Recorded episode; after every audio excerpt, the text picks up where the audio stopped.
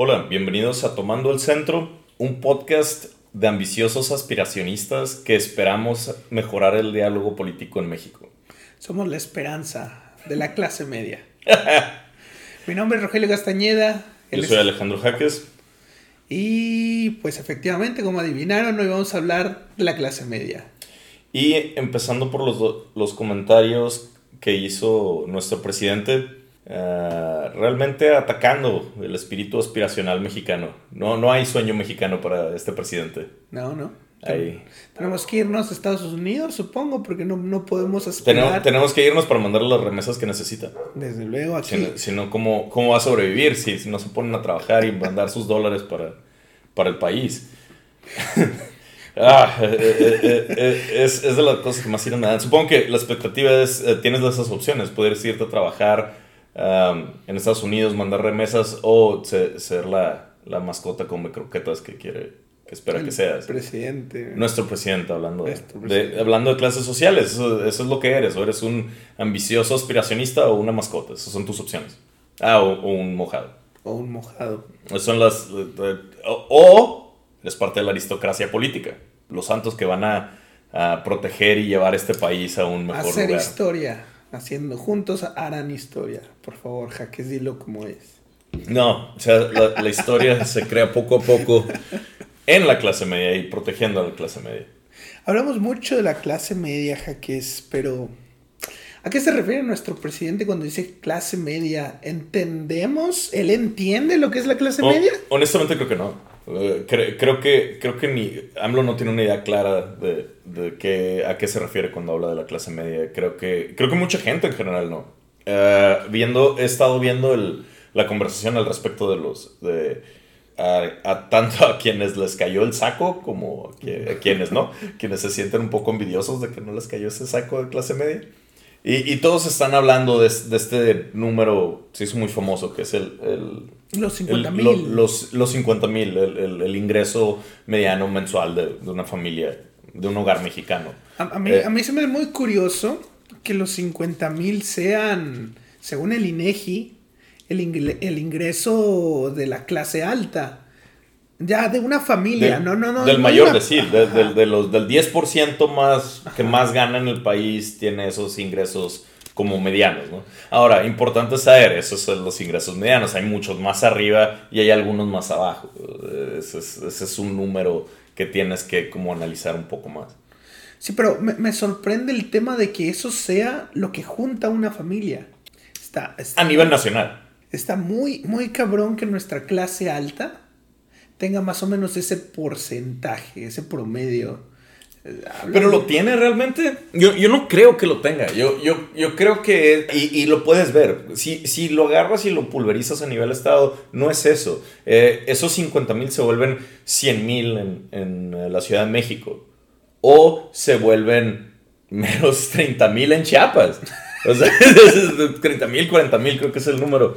En, en, en que es el decir más alto en Chiapas. O sea, si agarras y te vas a la mitad de lo que se gana, eh, que lo que sería eh, como medio, el, exacto medio, el, el, el quinto quintil de, de, la población de los que más ganan, es, eh, estás hablando, deja tú la, la diferencia entre los 50 mil, los que más ganan otra vez con, Ciudad de México, que son como nuestros ingresos más altos, está hablando de 15 mil pesos mensuales. Con eso vive una familia media en Ciudad de México, pero en Chiapas son 5 mil. Es un tercio de lo que, con lo que vive. Eh, somos un país que normalmente hablamos de, de qué tan, de toda nuestra diversidad cultural, de toda nuestra diversidad de cómo el norte, el centro, el sur. Eh, diferentes Méxicos. Diferentes Méxicos. Siempre hablamos de diferentes Méxicos y siempre queremos describirlo e inclusive tomar políticas y, y comentar sobre él. Hablamos de un promedio. Un promedio que es lo más mentiroso que puedes tener en un país tan diverso como el de nosotros. Bueno, quizás exagero, no lo más mentiroso. Pero definitivamente no es una realidad, no es una buena aproximación a cómo lidiar con las políticas para mejorar el país. Eso es cierto. Al final de cuentas, no son las mismas necesidades. No, no gasta lo mismo en comida el sur del país que el norte. No, no gastamos lo mismo de luz. No tienen acceso a los mismos trabajos. Tienen acceso No, a- tiene, no tienen el mismo nivel educativo, para, a, a pesar de que hemos intentado obligar a todos a tener el mismo. Las políticas para ayudar y hacer que el sur mejore y que el norte también siga mejorando y que el centro siga mejorando. Aquí la idea no es, hey, vamos a, a todos ajustarnos a ganar lo mismo, porque eso no pasa. Lo que puedes hacer es hacer políticas que creen más, más riqueza. Eso puedes hacer. Y la riqueza la va agarrando quien la puede agarrar. Pero el, el trabajo del, del- No son mascotas que les debes de dar la misma comida a cada uno, que es lo que, que es la visión del presidente. Es que debes de crear oportunidades para que cada estado vaya tomándolas y sus siguientes generaciones vayan construyéndolo. Esto es un proceso civiliza- civilizatorio. O sea, tú... antes las clases sociales eran eh, eh, rígidas. Era- eran tú o eras noble o eras campesino. No había otra. No eras las dos, solo había dos clases. Eh, ¿De cuándo, cuándo se metieron ahí, ahí los burgueses poco a poco? ahí Pero, apareció la burguesía. pero, pero aún ellos tenían su lugar. Era, sabes que tú naciste campesino, vas a morirte campesino. Tú naciste noble, vas a morirte noble. Eh, no había movimiento social. De hecho, el movimiento social era mal visto. El, el- llegamos a, a la modernidad, llegamos a la iluminación y cambia, eh, cambia a que, ah, ahora es, es bien visto, es, es es- se vuelve el- lo que llaman el sueño americano, que puedes empezar en un estrato social bajo y subir hasta el más alto. Y, y- perdón, y ahí es donde se empieza a estra- estratificar, ahí se, se empiezan a crear clase alta, clase media alta, clase media, clase media baja, eh, clase baja, pobreza extrema y demás, porque cada vez empezamos a, a ver más a detalle estas clases sociales y empezar a... ah, como, como las generaciones, ¿no? O sea, vemos la edad media que son mil años como una sola grupo de personas, pero los millennials son de aquí a acá y los generación X de aquí a aquí, los ahora centennials y quién sabe cuántas otras y estamos cada vez haciendo más chiquitos las generaciones. No, eh, eh, Tiene que ver con la tecnología, ¿no? También por el, el avance de la tecnología, la, la información que se va acumulando, la ciencia. No lo dudo, pero eh, en, en la cuestión de clasificaciones creo que tiene que ver más con, con simplemente marketing y que tenemos mucho tiempo libre y, y- y mucha riqueza. La, la riqueza del, del mundo moderno es, in- es inédita, es- es- no había existido en toda la historia del mundo. Entonces estamos de acuerdo en, en la idea de que, por ejemplo, muchos, muchas veces escuchamos esta idea, sobre todo en mi generación, de que el mundo está cada vez peor, de, Sí. que, de que hay cada vez más pobreza, cada vez más clasismo, cada vez más racismo. Esa, esa, esa noción es un poco exagerada. ¿O es, Es mucho exagerado. es mucho exagerada. En este momento vivimos en el mejor punto de la humanidad a lo largo de sus años de historia. Sí, Sí. yo no tengo problemas diciendo que sí. No, yo tampoco, pero. El- el- y estoy de acuerdo que e- e- es un mal falso que tenemos comúnmente. Ah, digo, hay cosas donde hemos disminuido y hay, y hay- o sea, el camino hacia el progreso no es una línea recta, hay, hay caídas, hay, hay, eh, eh, mesetas.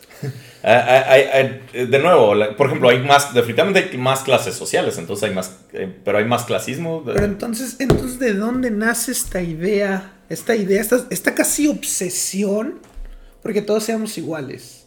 ¿De dónde nace esta idea de que mientras más igualitaria sea tu sociedad, mejor vamos a vivir todos? con Marx y es una de las tantas, muchas, tantas, tantas cosas en las que estaba mal.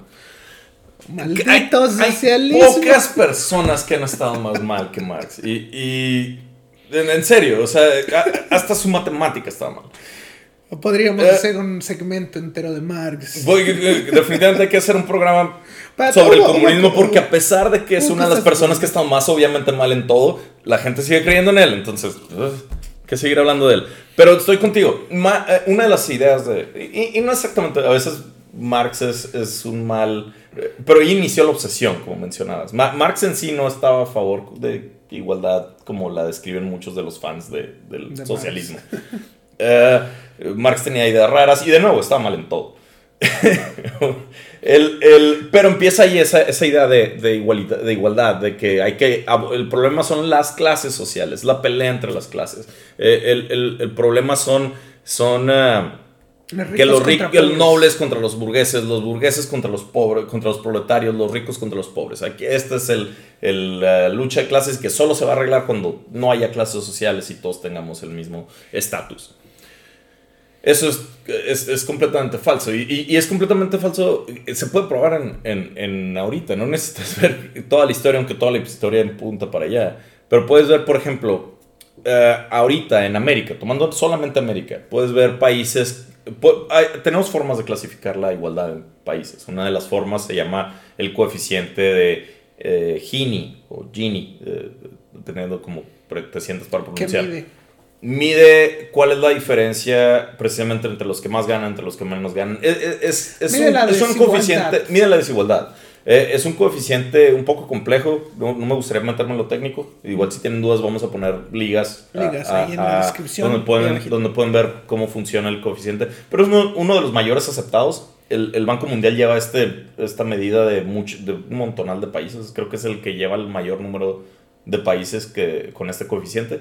Básicamente, entre más cercano al 1 estés, más, más igual eres. Más, más cercano al 0 estés, más desigual eres. Apuesto que nadie esté en el... No, perdón, al revés. entre más cercano al 1, más desigual, más cercano al 0, más, más igual. Eh, solucionemos eso en postproducción. en fin. Pero tienes los contrastes. Tienes, por ejemplo, que en, en América... Eh, Canadá y El Salvador tienen casi el mismo nivel de, desigualdad. Pero estoy muy seguro en cuál prefieres vivir. no me hagas decir, eh, no me hagas responder eso, por favor. Vamos, vamos con otro ejemplo. Estados Unidos y Haití. Haití. ¿Dónde se vive mejor? ¿Dónde, dónde hay más, más recursos? ¿Dónde... Podríamos preguntarle a los haitianos aquí en Tijuana. Podremos. Ese es un gran ejemplo. digo, ¿quién vive mejor? Los haitianos. ¿Por qué razones vinieron los haitianos a Tijuana, y los americanos que se vienen a vivir a Tijuana? ¿Por qué razón se quedaron en Tijuana? Y, cuál es la situación de ambos? ¿no? Exacto. ambos vienen de una sociedad similarmente igualitaria. Eh, y, de nuevo, hay, ¿Cómo, ¿cómo, ¿Cómo está África en cuestión de igualdad? En general tiene niveles muy, muy buenos de igualdad. Son, son muy iguales. Son también terriblemente pobres. Todos son pobres, entonces no hay desigualdad. No hay desigualdad si todos son pobres. Eh, es el argumento de Margaret Thatcher. ¿Dónde prefieres vivir? Donde hay mucha igualdad pero nadie tiene nada. O hay mucha desigualdad pero el pobre gana mucho más que el rico de la otra sociedad. Y, de nuevo, hay formas, ¿cómo resolucionas la desigualdad? Puedes, puedes hacer que todos sean pobres o puedes empujar para que todos tengan más, más recursos.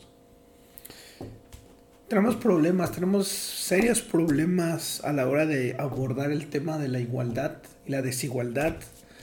Creo que no, no hemos tenido el tiempo suficiente para debatir esto, o al menos no creo que se debata lo suficiente en la formación política nuestros gobernantes. Por eso tenemos una izquierda tan radical en todos los países de, de América que, que, usualmente van mucho a ese, a ese, a, ese discurso de tenemos que generar la mayor igualdad posible. Pero ¿cómo lo haces? Usualmente la igualdad no va de abajo hacia arriba, eso cuesta trabajo.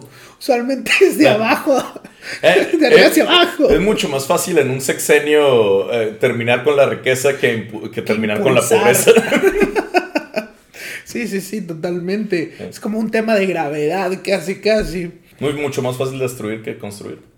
¿Cuál es el origen de la clase media? Hablábamos de los burgueses, pero también he escuchado que la peste negra tuvo mucho que ver, la, muerte de, de un gran sector de la población. Eh, sí, se muere un, un montón de, personas. Hay muchas casas libres. Entonces Ya, no hay, ya no hay, se em- acabó la indigencia. El, empleo es mejor pagado. Claro, porque, porque no, hay desempleo. Si, si, no me quieres pagar, no hay pedo, este güey sí me y, extrañamente ahí empieza como un protocapitalismo, que porque antes no podías decidir dónde trabajabas, tú eras un, un, siervo. Plebeyo. Er, er, eras literalmente un sirviente, eras sirviente, aún si trabajabas en el campo, eras un campesino, pero eras un, una, eh, eras, estabas en servicio del señor feudal. De tu señor feudal. Y tú no podías como, ah, me voy a ir a otro rancho porque aquí me tratan mal. No tenías esa opción. O sea, si te subían los impuestos, no puedes decir, ah, me voy a otro país. O no había, ajá, no había pasaportes. De hecho, eh, ajá, el pasaporte nace para la clase media, la primera, las primeras clases medias, que son los, los navales, los, los, los navíos mercantes.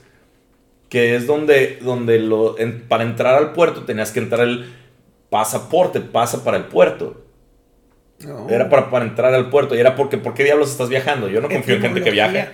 Eh, eh, era, literalmente. Y, era porque eran estas personas estaban empezando a hacer un que, que, nace como el mercantilismo, ¿no? Pero termina volviéndose en el capitalismo.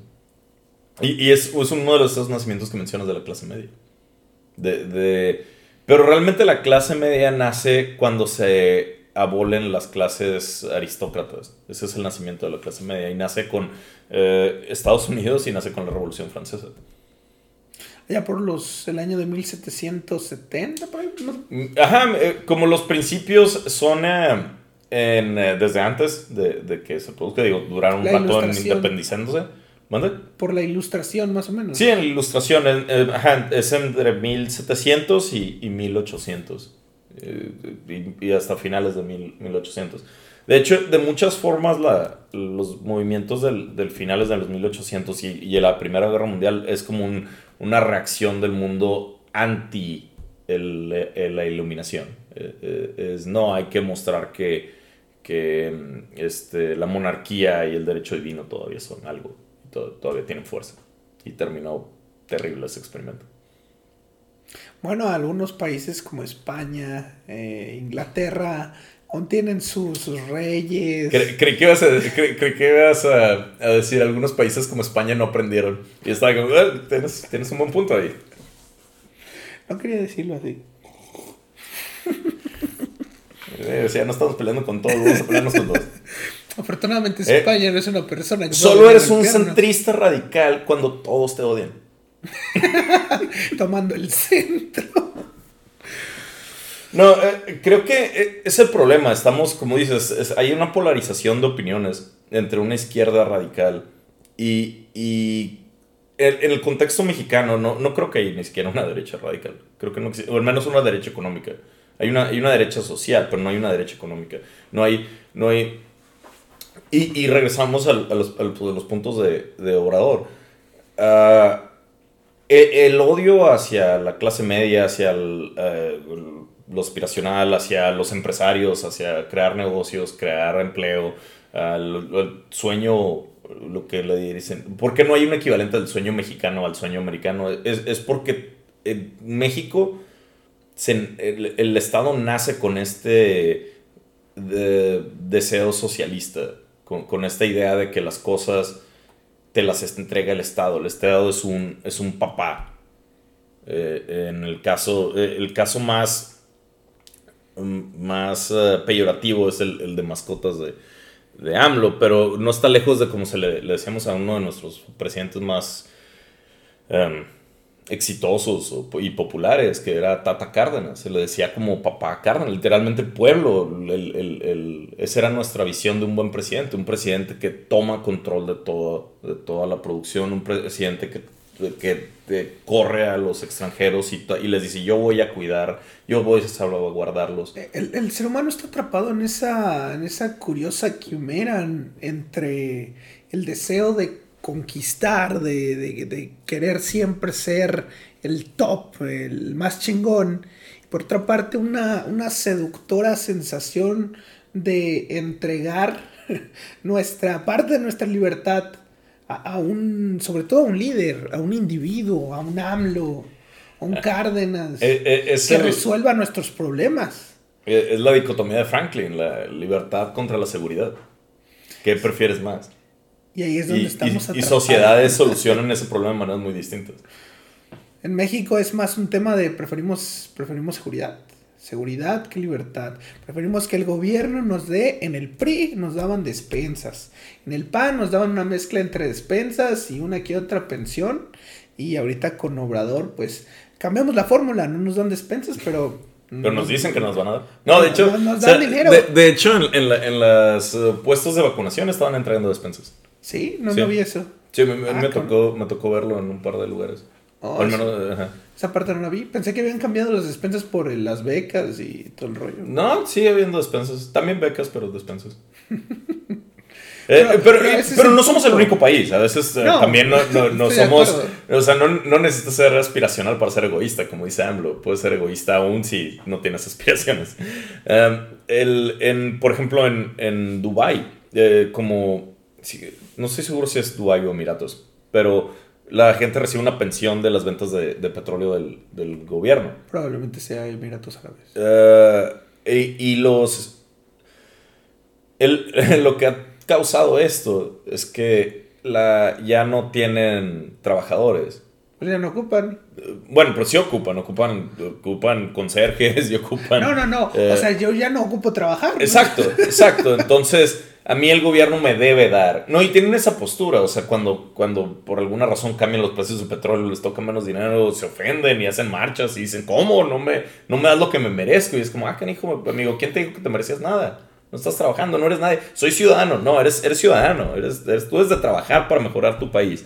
No tu país mejorarte a ti. Eso no, tu, tu país como creo te da las bases. No, no creo que lo estén mejorando. Cuando te- le das dinero a alguien, no creo que estés mejorando. Yo estoy de- completamente de acuerdo, no, no es una mejora, eh, es, sin embargo la, la forma en la que lo vemos, o sea, eh, es la visión esa de, de- de, te digo, Tata Cárdenas y, y ahora quiere, eh, es lo que quiere ahora tomar Obrador, de una manera mucho más ofensiva y, y más mezquina de lo que alguna vez hizo Cárdenas, yo, yo, yo no, no estoy en contra de Cárdenas, pero sí estoy en contra de esa idea de esperar que...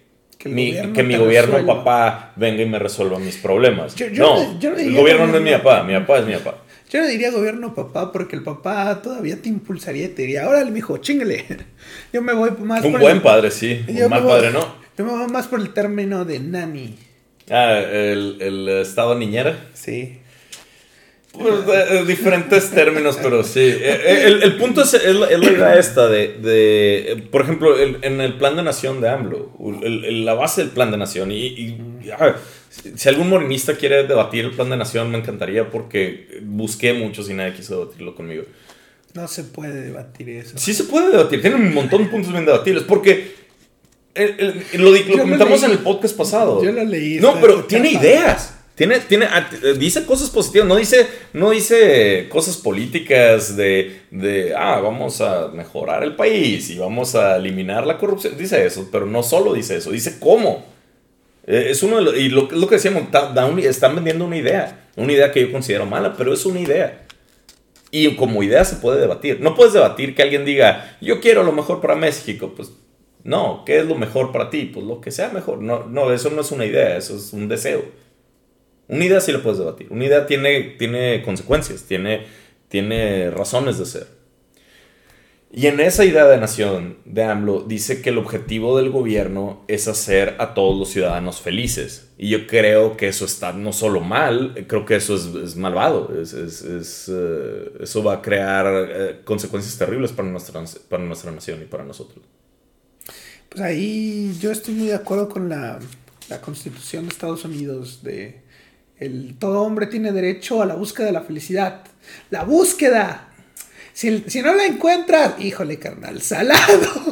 Eh, eh, sí, exacto. Y- Pero- y, no, y no dice a la búsqueda justa de la felicidad, no. No. dice a la justa de todas las mismas oportunidades de la felicidad. No, dice tú tienes la libertad de ve y Y la madre buscando.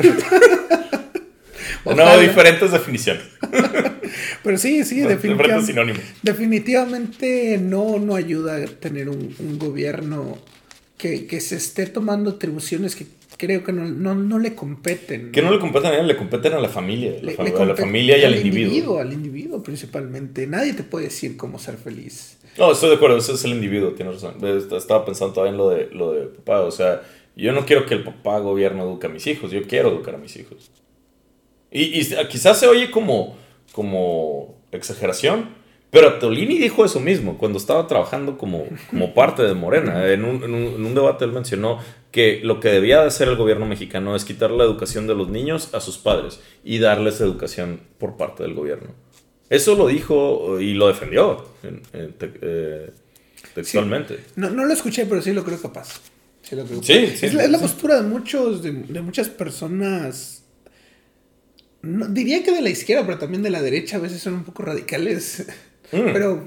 Hay radicalismos en, ambos, en ambos lugares. Eh, ahorita hay una, una, un ejemplo de, un estado americano muy radicalizado.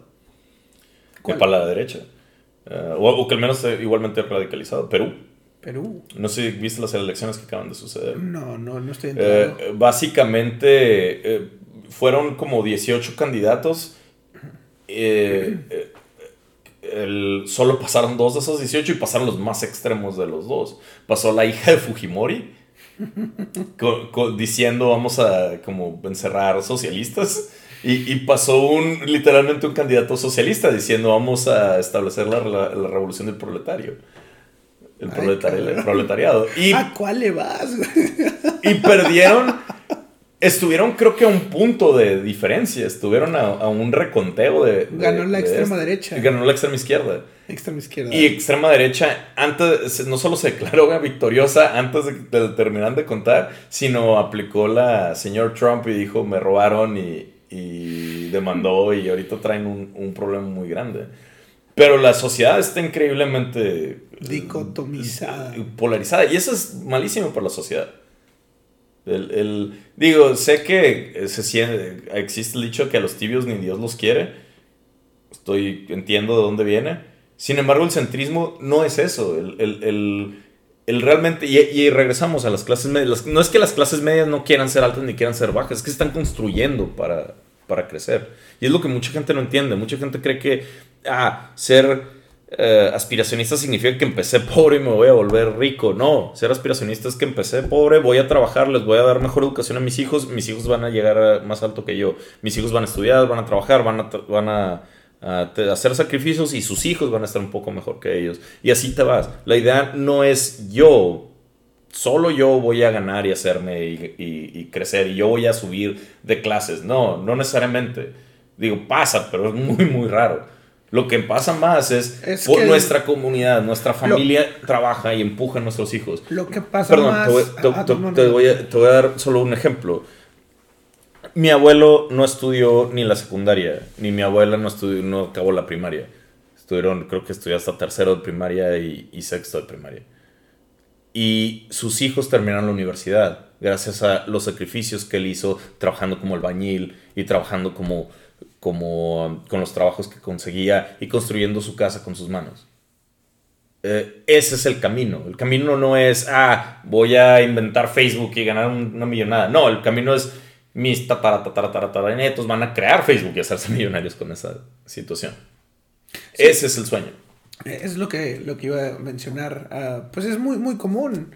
Trabajadores como el que hace la limpieza, el, el que vende pan, usualmente están trabajando para que sus hijos estudien y poco a poco sus hijos tengan más oportunidades. Pero sí está cabrón que, de pronto te digan que eso está mal. No, no solo eso, está cabrón, estoy de acuerdo que está cabrón. Eh, eh, no, hay una mejor palabra para, para describirlo, que te diga eso el presidente. O sea, estoy partiéndome el rabo todos los días y me dices que, que soy egoísta por ello. No, no sabes lo increíble que es sacrificar por... Es, increíble, es maligno. Eh, sin embargo, está aún más insidioso cuando les estás cortando las piernas a esos sueños, que es lo que está haciendo ahorita. La razón por la que mi abuelo pudo hacer eso es porque las universidades autónomas tenían un nivel muy alto, donde si estudiabas ahí te ofrecían muchas, muchas carreras exitosas al futuro. El nivel educativo en las universidades mexicanas ha disminuido muchísimo.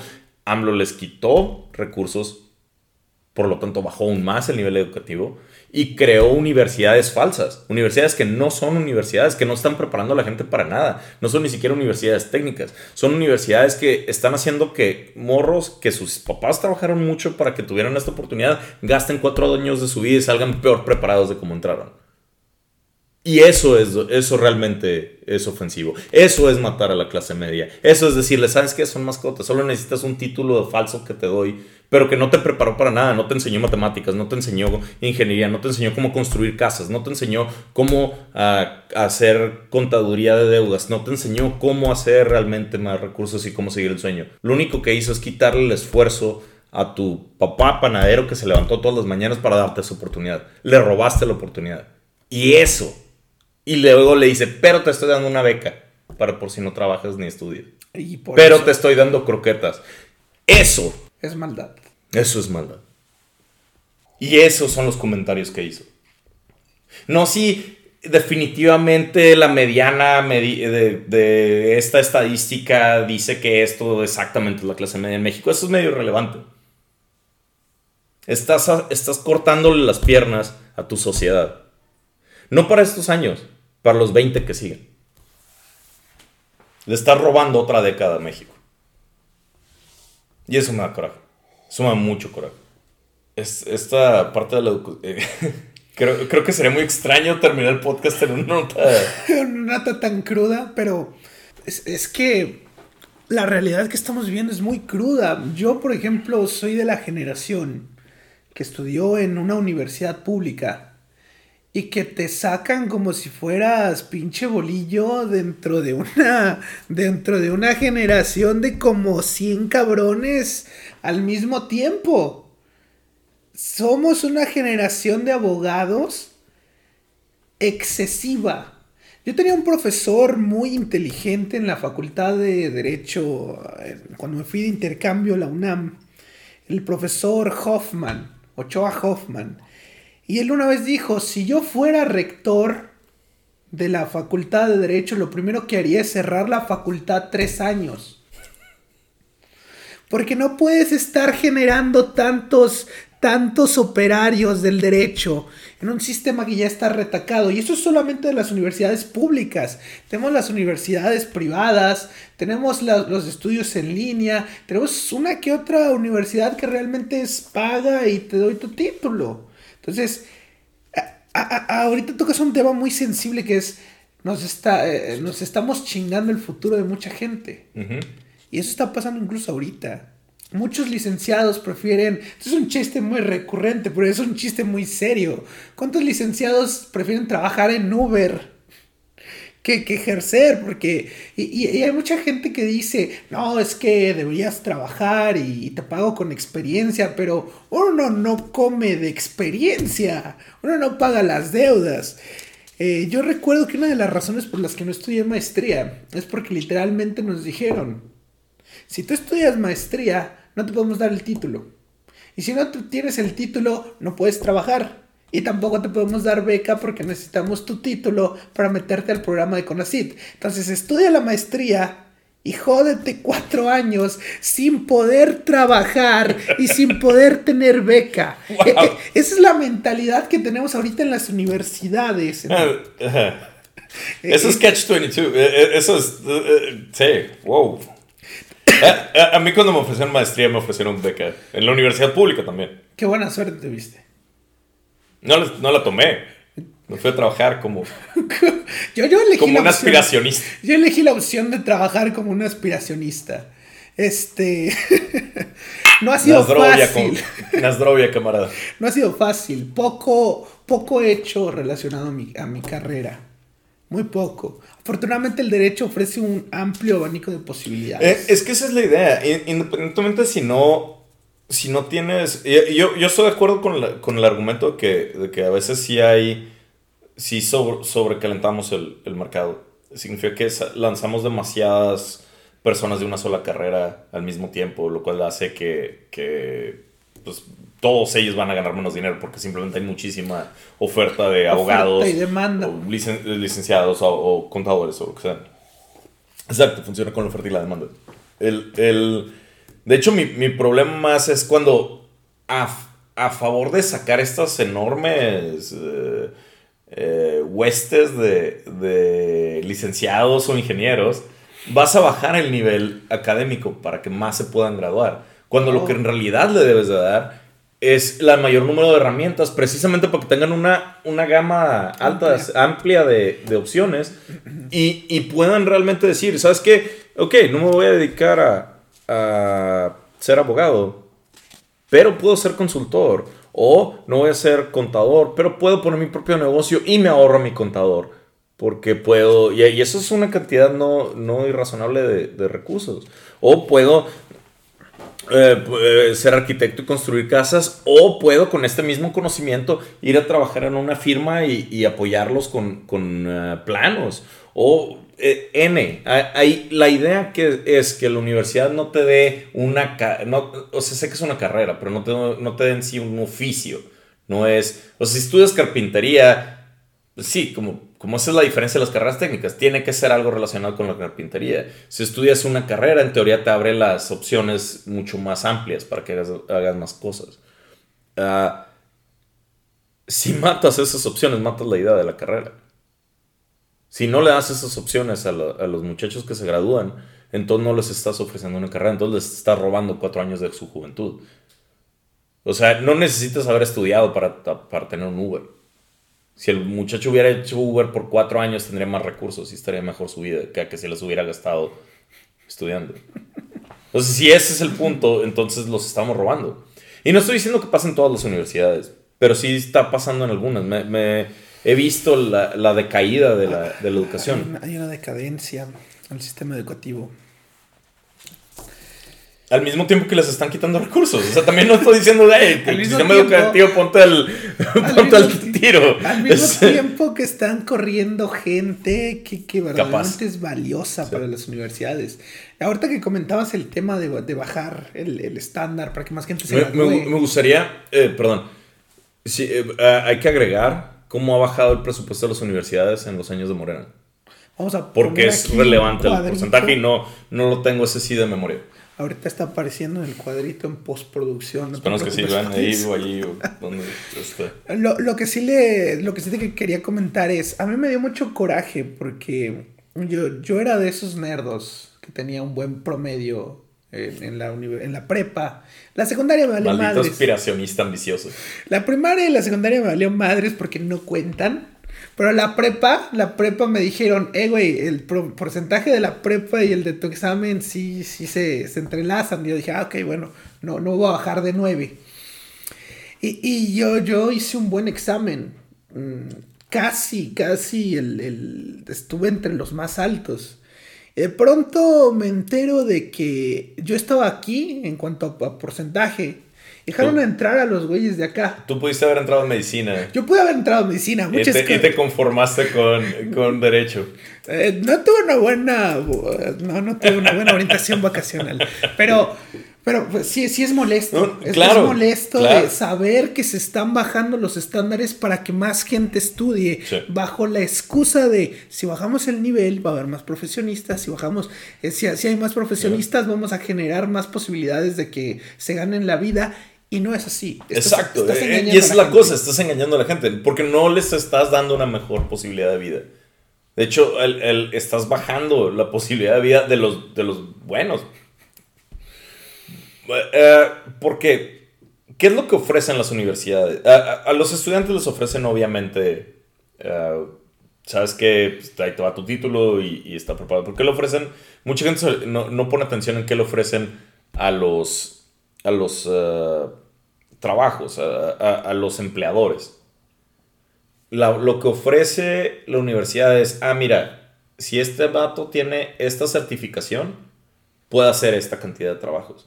Lo cual hace que yo, como empresa, digamos, si yo soy un buffet de abogados y tú vienes de la UABC, yo digo, ah, ok, este vato ya sabe toda esta cantidad de cosas, ya sabe presentar documentos, ya sabe llevar casos, ya sabe todo esto. Es lo que espero. Pero si empiezas a sacar muchos de la universidad UABC que salen y no saben hacer esas cosas, significa que el documento empieza a perder valor. Entonces, por eso hay universidades que de repente son top. Por eso hay universidades top, ¿no? Porque ellas mantienen esos estándares. Pero por eso hay universidades que suben y lo bajan y, en los rankings como se mueven. Muchas de esas universidades son públicas porque muchos de esos estándares dependen de muchas cosas, pero entre ellas dependen de los recursos públicos que pueden otorgarles. Eh, hablando para tomar el centro y criticar un poco al otro lado, durante Kiko se les negó también muchos recursos a nivel local. Hizo muchas cosas. Hizo muchas cosas. Sin embargo, AMLO, está haciendo, AMLO agarró lo que hizo Kiko y dijo, eh, eso es... Eso es ligas menores. Se, se lo puedes quitar a toda la nación. no, no necesariamente no solamente un estado. No, sí, los... Es, ese tema de la austeridad republicana ha, ha tenido tantas repercusiones. Va a tener. Y va, va, a seguir teniendo, digo, tan solo en el tema de, de pandemia, no, nos dejó claro que no estábamos preparados. Tan solo en el tema ahorita de la educación. Ah, pero para ser justos, la... Eh, ay, odio ser justo hacia la 4T. Pero la pandemia, mucha gente la agarró mal. Mucha gente se equivocó. Era algo nuevo. Digo, nosotros fuimos particularmente malos y pusimos como la peor persona posible a cargo. Pero si es, es una pandemia de una vez cada 100 años, pues no, no puedes planear para eso y no puedes saber qué es la mejor forma de manejarla. Uh, hay mucho mejores formas de criticar la, austeridad. para empezar, eh, podemos empezar por el hecho de que no hay austeridad. Se está gastando lo mismo, poquito. Está gastando más o menos lo mismo que se gastaba con Peña Nieto. Un poquito menos, un poquito más. Un poquito más, pero, pero ponle que está en el rango de error. Ese no es el punto. O sea, nos estamos endeudando un poquito más, pero nos estamos endeudando bien. Estamos de, hecho, esa es una de las cosas que me da risa, que es una de las cosas donde la, la, 4T está bien. Está manejando la deuda relativamente bien. No está, no están endeudándose como, como, otras, como otros países o, inclusive como otros estados mexicanos lo hicieron a, niveles ridículos. El, el um, Coahuila creo que tuvo este caso de que en dos gobernaturas se fue de, de como el top 5 al, a los últimos 5 de, de, manejo de deuda. O sea, sí, sí, hay casos bien extremos en esto, particularmente en México. Okay. Um, entonces, en, sí hay austeridad en, en, el sentido de que, de que no se están, no se está pidiendo cantidades ridículas de dinero. Pero no hay esta austeridad en el sentido que no estamos ahorrando, estamos gastando y seguimos pagando la, la tarjeta, solo que pagamos el mínimo. o sea, no, no, estamos bajando la deuda, estamos manteniendo y subiendo un poco la deuda. Eh, y eh, lo que está pasando es que se está moviendo el dinero, en vez de, de sacar vacunas para niños, estamos haciendo un tren. En, estamos haciendo un tren, eh, está buscando un, algo, una manera chistosa y y amena para decirlo, pero no encontré. El tren de la selva. El tren de la selva. Estamos haciendo un tren en la selva. Eso es, eh, ¿Quién necesita medicinas para niños cuando estamos haciendo trenes en la selva? ¿O quién necesita gastar dinero en, en investigación y desarrollo de vacunas cuando podemos ser una refinería? ¿O, o, quién necesita uh, subir el nivel eh, educativo? O, quién necesita... Uh, dar dinero a comunidades indígenas cuando puedes ah, darle, darle dinero. Es, es, peor, o darle dinero a, ninis, a jóvenes con talento. Nos, estamos desviando del poquito del tema de la clase media. Sí, pero yo ya me enojé. ¿Cómo, definirías, ¿cómo, definirías la clase media entonces? yo, creo que, yo creo que no hay una buena definición. Yo creo que todas las definiciones de la clase media son relativas, por lo cual eh, eh, son muy ad hoc. Porque la clase media es una invención. Realmente la, la, la, abolición de las clases ya pasó. Pasó con Estados Unidos y Francia y todos los, los movimientos modernos. Eh, realmente no hay ninguna razón por qué Bill Gates mañana no pueda ser pobre. No hay ninguna razón por qué... Em, el señor que vende tamales que sus nietos se vuelvan presidentes de la República. No, no hay limitantes en ese sentido. Hay, limitantes prácticas, pero no hay limitantes, ah, digamos, sociales, legales. Realmente la clase media es, es qué también le está yendo a tu país. Realmente es un medidor de la salud de tu economía, más que un realmente un un medidor de qué eres o un, sabes que a esta clase perteneces. Em, por eso existe tanto el término de nuevos ricos, de, situaciones, porque quieren, hacer, quieren volverlo algo social, quieren crear como, ah, es que las señoras fifi van a X o, los, o los empresarios se unen a este club o a este vato tiene que aprender tenis. Eh, esos son inventos, pues, son porque realmente las clases, las clases modernas sociales llevan tan poquito en la sociedad humana que no tenemos un set de reglas para ellas. Y son inventos para definirlo. Lo que sí sabemos es que si tienes un nivel muy alto de pobres, tu, tu sociedad normalmente no puede subir arriba de cierto punto. Lo que sí tenemos es que si tus, eh, estratos sociales son, son muy em, difíciles de moverse entre ellos, no vas a crear innovación, no vas a crear nuevos negocios, no vas a crear nuevas, nuevas tecnologías. hay una razón por las cuales las nuevas tecnologías salen de los países que salen y no nada más que tienen recursos, sino es que tienen, tienen educación, tienen libertad para que las personas puedan hacer como lo que ellos quieran y de eso sale, de ese caos sale el orden. Eh, la clase media. Porque, y si ves los, los, las definiciones de, de, INEGI, por ejemplo, de la clase media, es que tengan una tele, que estén casados, que, que cosas, cosas que es como, ¿eso qué tiene que ver con ser clase media? Son, cosas, son simplemente relaciones estadísticas entre tener cierta cantidad de lana y, y, y cosas que podemos medir. Le preguntamos a 100 mexicanos de tal clase y todos coincidieron en que tenían estos puntos en este momento, en este lugar. Ajá, entonces simplemente estamos midiendo cosas, midiendo cosas nomás porque sí. Sabes que todos los que tienen cabello negro son clase media, eso es, la idea. Y todos los que tienen uh, bigotes somos clase baja y así. O sea, e, es, simplemente relaciones, correlaciones estadísticas. Pero por lo que dices, la lucha de clases, entonces, ¿tiene sentido o ya no tiene sentido? Nunca, nunca tuvo sentido. Nunca tuvo sentido. De nuevo, Marx estaba mal, como aún cuando él vivía. Eh, él, sin embargo, sí había clases cuando él vivía. Explica entonces cuál es tu, noción sobre el servicio público, el IMSS, el ISTE, el, asistencialismo público. Entonces, ¿tiene sentido? Yo creo que sí. Porque a final de cuentas nace de una idea de los que tienen menos necesitan apoyo. es que eso no está mal, yo estoy de acuerdo con eso. Pero eso no es socialismo. Eso no es, crear igualdad. ¿No, es lucha de, hecho, clases? No, no lo creo. ¿Cómo, lo, definirías? Eh, eh, son programas sociales. Pero los programas sociales pueden venir desde una perspectiva marxista o desde una perspectiva eh, nacionalista o desde una perspectiva democrática. O desde una, hay, hay, muchas perspectivas de donde pueden venir. Pueden venir hasta de... O sea, también los reyes donaban cosas. Había, había un, le podrías llamar un programa que cuando los reyes se casaban en, en Inglaterra, en vez de que los acueductos trajeran agua, para que la gente tomara, le, cerraban y le echaban vino. Eso pensé. Y, la, pedota. Y, bajaba la producción a cero durante como una semana. E, ese era un tipo de apoyo social. Pónganse bien pedos, que es mi boda. Entonces, ajá, de nuevo, hay, hay perspectivas de apoyo social.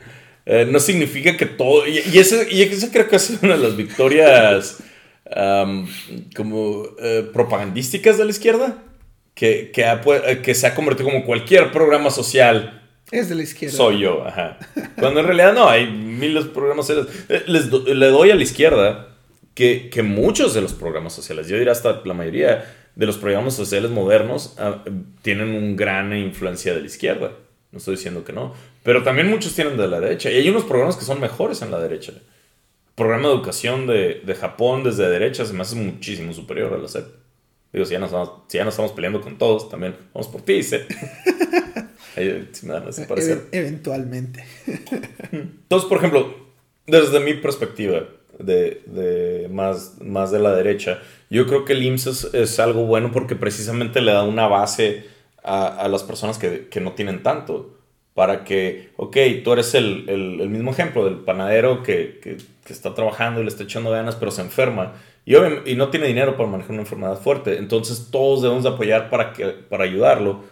Y vamos a lo mismo, porque sus hijos, en, en, la, expectativa de que sus hijos sigan teniendo su oportunidad de mejorar. Y, y, es que esa es la cosa. No, no es un, no es una, eh, este, mar de tiburones donde la única comida somos nosotros. Si a alguien le va bien en México, a los demás nos va bien también.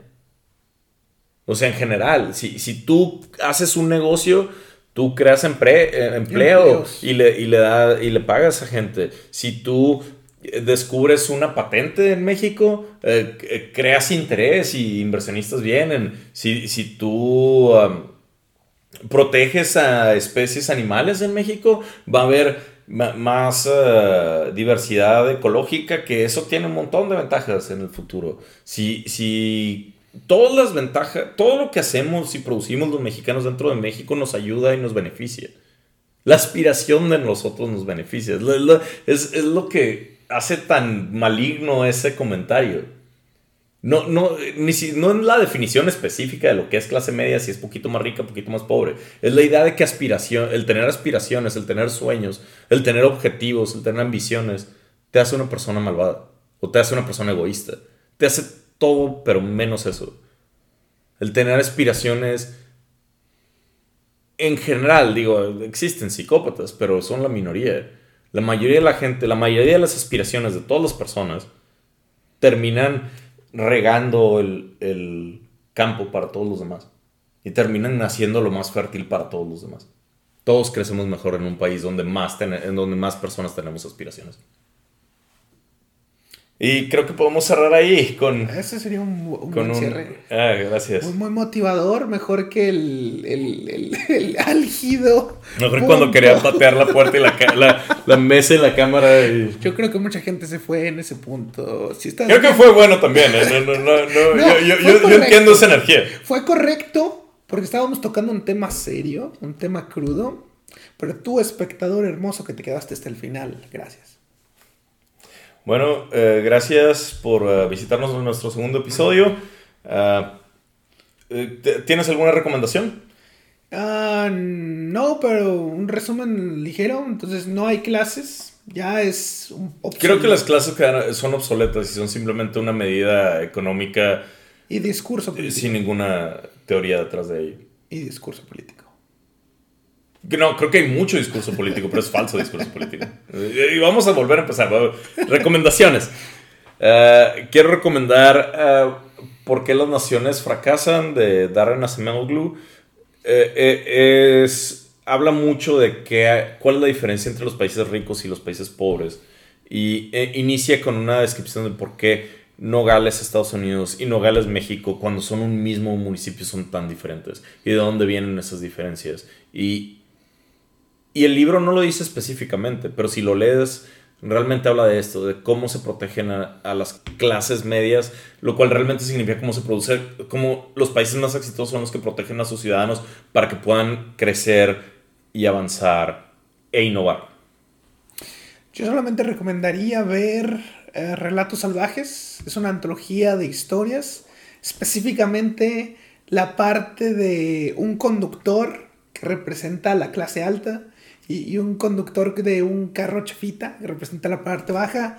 La moraleja al final es, es hermosa. Este, ahí se las dejo para que la vean y, y nos dicen qué tal les pareció. Excelente. Los links van a estar ahí abajo. Denle like, compártanlo y suscríbanse. Soy Rogelio Castañeda. Buenas noches. Soy Alejandro Hex.